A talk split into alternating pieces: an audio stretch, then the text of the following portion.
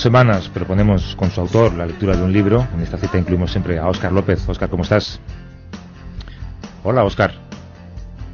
No, pues no tenemos conexión con uh, Barcelona, donde está nuestro compañero. Hola. Ahora sí. Ah, estaba hablando, ¿eh? Sí, yo te veo por línea interna que estabas allí, no te preocupes, que sé, sé que, sé que has fichado. O- oye, eh, vamos a mirarnos un, un poquito el ombligo antes de empezar, que nunca está de más. ¿Qué, qué premio recibís los integrantes de Página 2 el martes? Pues los príncipes de España entregan este martes en el Palacio del Pardo los nacionales, los nacionales de cultura que entrega el Ministerio de Cultura, Educación y Deportes, y a nosotros, a Página 2, nos han, nos han entregado este año el Premio Nacional Fomento de, la Lectura, que nos hace muchísima ilusión, porque además precisamente ese fue uno de los objetivos ¿no? que teníamos cuando creamos el programa, pues hace ya cinco años. Bueno, pues enhorabuena y ya os podéis retirar a una isla del Pacífico, ¿no? Pues yo creo que no, porque ya sabes tú que el periodismo, el periodismo cultural ya sabes que no da para mucho, o sea que vamos a tener que seguir trabajando y que así sea. ¿eh?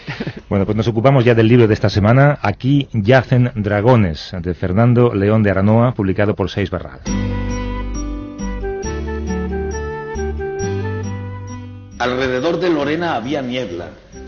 A lo mejor por eso resultaba tan sencillo perderse junto a ella. Una niebla azul que la seguía a donde iba y provocaba a su alrededor tropezones y accidentes, atropellos mortales, insospechados despistes.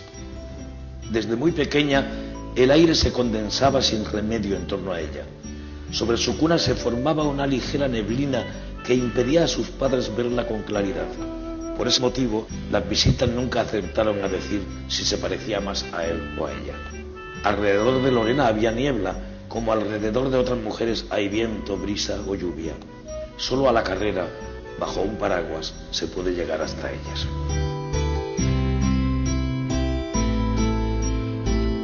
Cuento magnífico en la voz de Joaquín Sabina, que leía Niebla en la presentación de Aquí yacen dragones. Fernando León de Arnoa. ¿Cómo estás, Fernando? Muy bien. Estabas bien arropado, ¿eh? Joaquín Sabina, Juanjo Millás. Estaba feliz, estaba disfrutando mucho de, de la presentación con ellos dos. sí. Eh, digo bien si digo cuentos, no, no te molesta que use esa palabra para... No, yo mismo em, hasta hace muy poco no sabía cómo llamarlos. Llevo muchos años escribiéndolos, pero, pero sigo teniendo dudas sobre qué son. Pero creo que son cuentos breves. sí. Algunos extraordinariamente cortos, eh, otros tienen personajes que luego reaparecen en otro cuento, ¿no? Es un libro que, eh, en cierta medida, aunque son cuentos independientes, hay que leer en un cierto orden, yo creo. Sí, sí, sí traté al final, sobre todo, siendo tanto, sobre todo, que la lectura tuviera algo, algo fluido, ¿no? Es decir, que te llevara desde el principio hasta el final y, y hay juegos, como dices, ¿no? Hay, hay personajes que desaparecen en un cuento y luego te los encuentras en otro. Hay, hay juegos internos que es verdad que se leen mejor si, si se Ya. lee en orden, ¿no? Esa es la sugerencia del, del prologuista, que soy yo también, es que Eh, se leen en orden. Que tú dices que hay cuentos que son un poco pues desarrapados, ¿no? Que los escribías aquí allí. Eh, Se nota porque reflejan a veces, pues, eh, no sé, sensaciones vitales que son muy distintas. Supongo que los escribirías en ratos libres, algunos, ¿no?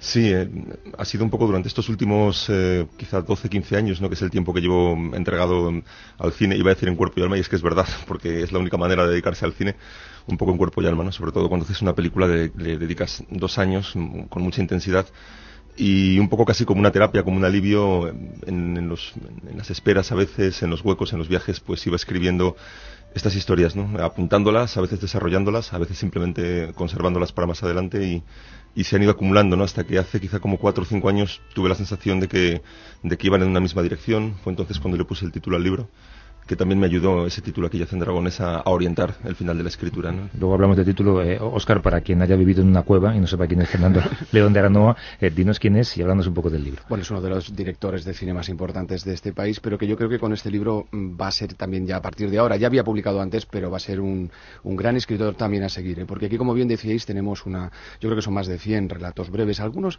algunos casi parecen aforismos, ¿eh? y otros yo creo que también parecen auténticos poemas narrativos, donde por encima de todo me da la sensación que nos habla de lo cotidiano, pero desde diferentes vertientes. Él nos habla de las relaciones de pareja, de hijos, de amor, de desamor, de compromiso social, de la propia identidad. El tema de la identidad también está muy presente nos habla también, por ejemplo, de lo que de lo que se suele decir, de lo que se suele callar, de los silencios, ¿no? Y yo creo que son son son relatos importantes por dos motivos. Por un lado, porque él cuida especialmente lo que tiene que ver con el estilo, con las palabras, están escogidas con mimo, ¿no? Y luego también hay un tema que a mí me, me gusta mucho en estos relatos, que es la musicalidad, la cadencia. Si uno lee, por ejemplo, el relato Maletas, que es un relato precioso, entenderá perfectamente lo que digo. Y luego tiene algo que también me gusta en los autores que escriben este tipo de relatos cortos, y es que los cierra. A mí los finales abiertos me parecen muy bien, pero aquí estos me gustan especialmente porque además los suele cerrar con una frase brillante, ¿no?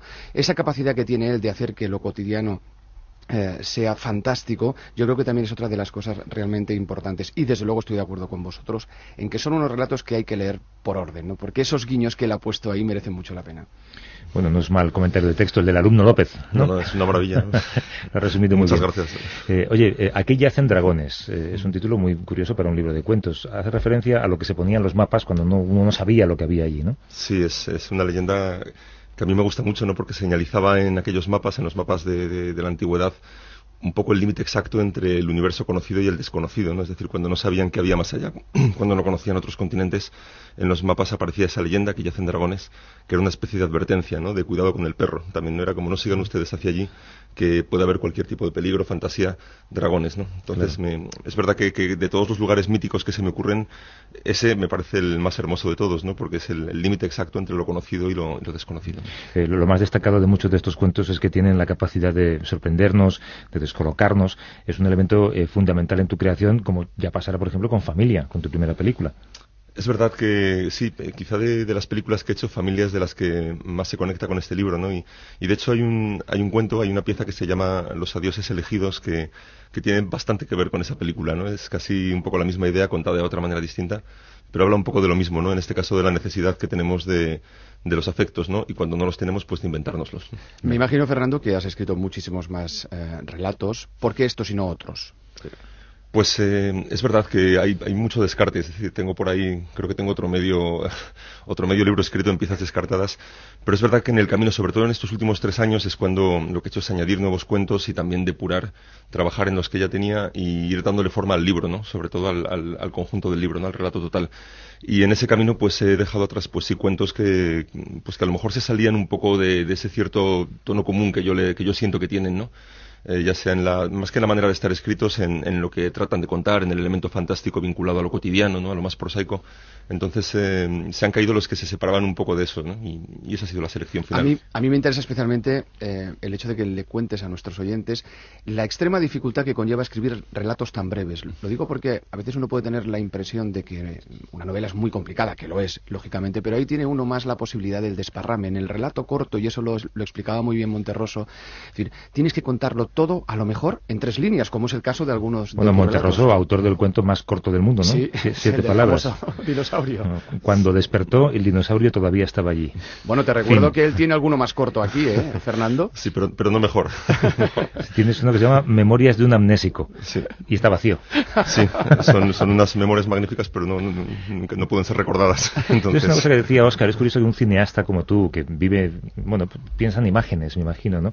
Eh, el libro sí que eh, da la impresión de que cuida las palabras, eh, que disfrutas con, con, determinados vocablos, ¿no?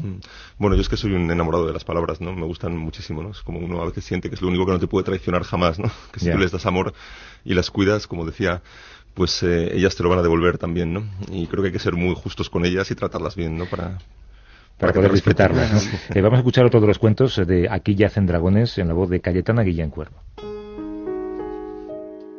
Los asesinos precavidos. Los científicos de la antigüedad creían que al morir quedaba grabada en la retina de nuestros ojos la última imagen que habían visto. Suponían, por tanto, que buscando en ella encontrarían el rostro del asesino en el momento de asestar la puñalada definitiva, como si se tratara de una placa fotográfica revelando su identidad. Por ese motivo las víctimas de crímenes violentos aparecían con frecuencia con las cuencas de los ojos vacías. Hoy sabemos que no es así. Sin embargo, los asesinos precavidos siguen matando por la espalda. Hablábamos de esos eh, cuentos relacionados con la muerte, entre ellos hay muchos que hablan de, o varios que hablan de asesinatos.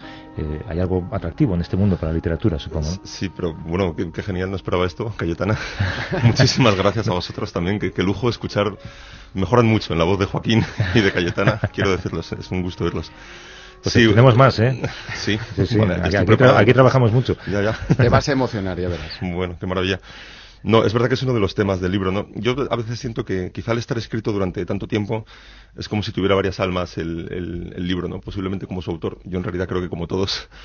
Y es verdad que por ahí hay un alma muy, muy más sentimental, más, más romántica incluso por momentos, ¿no? A veces de una manera muy, muy abierta y casi impúdica y que también tiene un alma más política, profundamente política en muchos momentos y, y luego esa otra que mencionas tú, ¿no? Más, más oscura, más oscura, más, más retorcida, más eh, y, están todas contenidas ahí, ¿no? Si yo a veces un poco de broma decía que es un libro que se puede regalar el Día de los Enamorados, que fue antes de ayer, pero también el Día de los Difuntos, ¿no? Porque cubre un poco todo ese, espectro.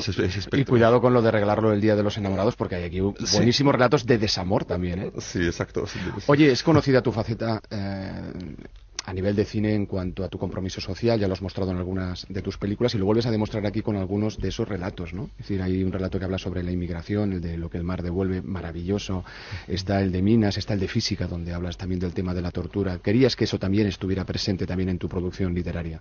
Sí, más que quererlo en realidad era inevitable, ¿no? Iba surgiendo como surgían los otros, las otras ideas o las otras explicaciones, como decías tú muy bien antes, a, a, cosas cotidianas, pues también eh, surgían esas ideas también, ¿no? Que tenían que ver con contar, pues, lo que uno percibe como injusticias, ¿no? Y, darles una forma eh, narrativa para que a la gente, pues, eh, acercárselos a la gente desde otro sitio, ¿no? Para que, para que quizá entren mejor, ¿no? Y la gente pueda disfrutar también con esas historias que, que pues, que son duras, Entiendo. no, no, iba a decir que entiendo que tú crees en la figura del escritor comprometido. Hay escritores que no lo creen, que creen que el autor debe estar al margen de eso.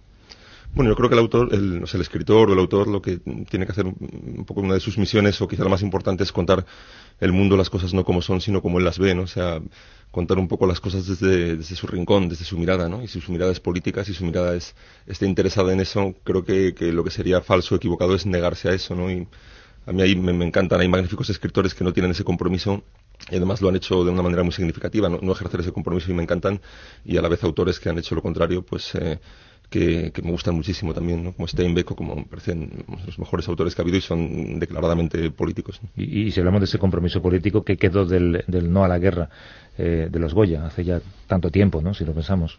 Pues, eh, bueno, ¿qué quedó? Eh, ¿Qué quedó en ti? ¿Qué quedó aquí? Yo creo que quedó un... Para mí aquello fue fundamentalmente un reflejo de, un, de algo que estaba pasando en la sociedad, ¿no? Es decir, que algo que pasaba en muchos sectores, en pues pasaba también dentro del mundo del cine y pasaba en la sociedad en su conjunto, ¿no? Entonces yo siempre lo percibí así, ¿no? Como, como la consecuencia lógica de lo que estaba pasando, ¿no? En ese momento. Y, y, a mí personalmente pues me queda el recuerdo de un momento muy espontáneo donde las cosas eh, sucedieron así porque tenían que suceder así, ¿no? Nadie, no había instrucciones, nadie organizó nada, es, eh, es, simplemente lo que pasaba en el momento y, la respuesta a eso. ¿no? ¿Anticipas otro momento espontáneo mañana los Goya? Pues eh, no te lo sé decir porque, o sea, si lo supiera te lo diría, pero realmente al no estar también, en este caso yo nominado, no tengo película, no, no lo sé, ¿no? Sé que puede suceder, que habrá gente que lo haga. Yo creo que, que la gente lo que hará es pues cada uno actuar como crea que debe hacerlo, ¿no? El que quiera dedicarle el premio a su madre, pues que lo haga. Y el que sienta que tiene que decir algo en otro sentido, que lo haga también. Yo creo que no hay nada como actuar en conciencia y con libertad. Bueno, tú más de una vez has eh, declarado tu pasión por Millás. Eh, le hemos pedido a Pepón Nieto también que nos haga un cuento que creemos que suena mucho a Millás. Gestos. Sus gestos no coincidían con sus circunstancias. Bostezaba cuando se enamoraba. Si se sentía cansada se sonrojaba y se rascaba la espalda de puro contento. Cuando tenía frío sacaba la lengua, bajaba la voz para gritar y encogía los hombros cuando estaba furiosa. Esta particularidad le ocasionaba graves inconvenientes. Incapaces de interpretarla, los doctores equivocaban sus diagnósticos, sus amigas la evitaban y los hombres se aproximaban a ella como se aproxima uno a un enigma, y después se distanciaban, confundidos. Nadie era capaz de descifrarla, por eso ella se entristecía, pero reía sin parar. Reconoces a Bepón y reconoce la música, supongo. Sí, claro, sí. el, corte anterior también. Los lunes Todo muy familiar para mí. Exacto. El anterior era de princesas. Sí, así es. Eh, ¿Identificas tú esa afluencia de millas o, no, la entiendes? No, no, no la ves? No, no, de hecho, el, el, cuando fue el miércoles que hicimos la presentación, que estaba, como has dicho, Juan José Millas haciéndola durante esa mañana que anduve haciendo algunas entrevistas, pues me la, me la repitieron mucho, ¿no? Y un momento en que tanto que fui preocupado ya, ¿no? Fui pensando... Habré copiado, ¿no? sí. Incluso pensaba, a lo mejor eh, Juan José eh, Millas no he venido a presentarlo, sino que viene a fearme públicamente la proximidad de mis cuentos. Así que fui con bastante miedo. Pero bueno, no fue así, ¿no? Yo lo entiendo perfectamente, ¿no? Yo, a mí de, Juan José me encanta, o sea, más allá de lo que escribe en artículos, en libros, me, siempre lo que más me fascina de él es, es cómo expresa su relación con las palabras, con el lenguaje, ¿no? Con su oficio, ¿no? Muchas veces oyendo el himno tiene esa sensación de, de decir, Ah, era esto, ¿no? Lo que me pasaba y no sabía cómo expresarlo, ¿no? Es como si yo pudiera identificar los síntomas, pero, pero él te da el diagnóstico, ¿no? O sea, él es el doctor. Vamos a escuchar, si quieres, Oscar, eh, a Juanjo en esa presentación de ah, sí, Aquella hacen dragones. Esto era lo que decía del proceso de construcción de tus cuentos. Como siguiendo la enseñanza de Pon en Bar, según la cual hay otros mundos, pero están en este, Fernando halla o insólito en lo cotidiano.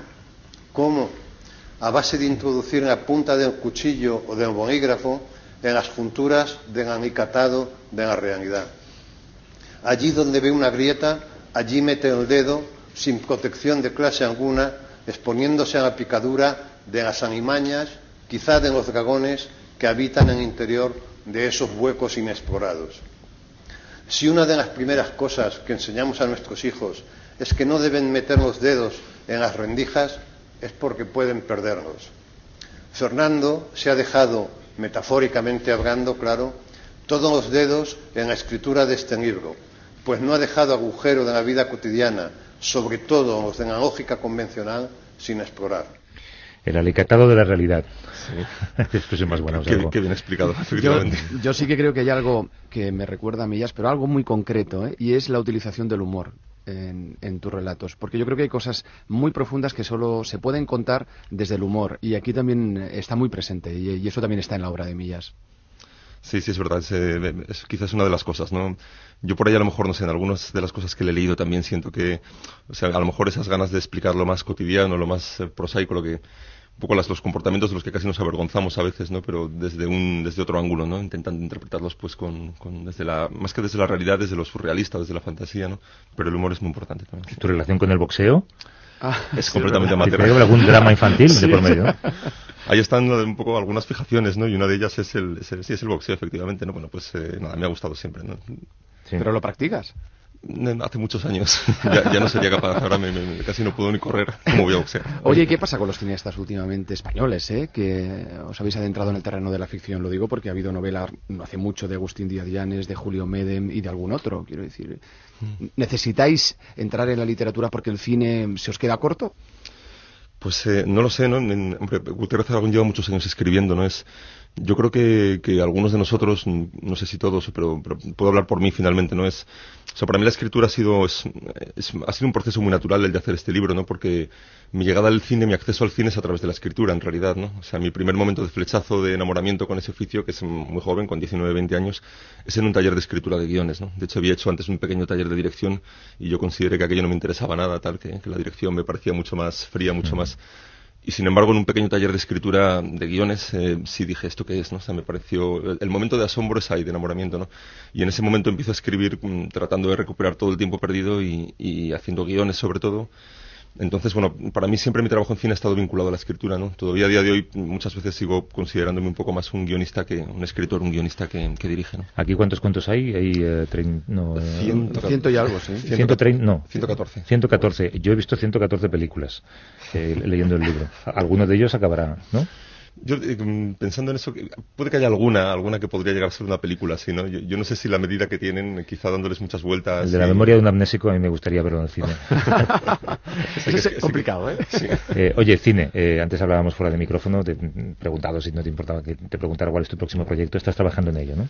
Sí, estoy eh, sí, trabajando en cine también, que es, bueno, como cuento en el prólogo, es un poco mi primer compromiso es con él y, y nada, estoy con muchas ganas de, de rodar una historia que tengo en la que llevo trabajando tiempo y que si todo va bien pues haremos este verano. Estoy en realidad muy cerquita de, de empezar a preparar y rodar la película. ¿no? ¿Está escrita? El... Está escrita, eh, todavía tengo por delante yo creo un mes o dos de reescritura que empezarán ahora. Y, y, después de eso pues ya rodarla, ¿no? Pero está muy avanzado el trabajo. No, no, sé que no me lo vas a contar, pero habrás ante el casting, eh, ya tendrás un par de nombres.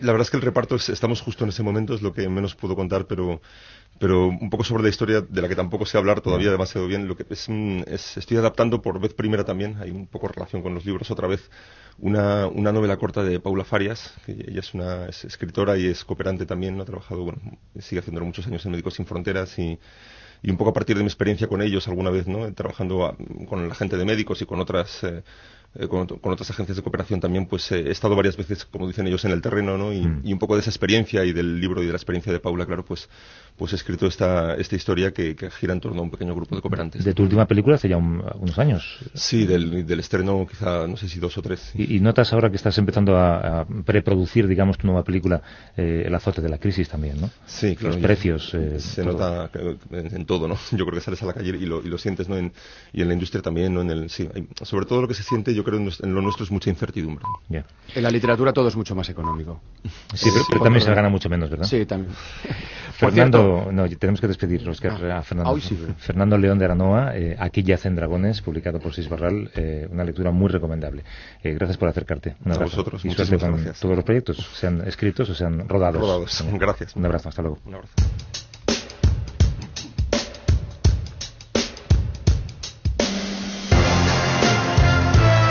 Que Oscar se va el tiempo con una buena Se conversación, verdad, ¿verdad? No, no me había dado cuenta, son que ya es y media. Es verdad, es señal de que era interesante. Oye, ¿qué nos recomiendas, Oscar? Pues mira, acaba de publicarse en un solo volumen todas las novelas de Stefan Zweig, eh, que es un clásico de la literatura del siglo XX. Ya comentábamos antes, es que era importante este tipo de escritor que sabe convertir lo cotidiano en, extraordin- en extraordinario. Pues eso también es lo que hace precisamente Stefan Zweig. Yo recomiendo mucho sus novelas cortas, como 24 horas en la vida de una mujer o novela de ajedrez. Las van a encontrar todas aquí y van a poder disfrutar de uno de los grandes escritores del siglo XX. Es un libro estupendo. Novelas de Stefan Zweig y dentro de un par de semanas Rosa Montero con la ridícula idea de no volver a verte. Hasta luego, Oscar. Hasta luego.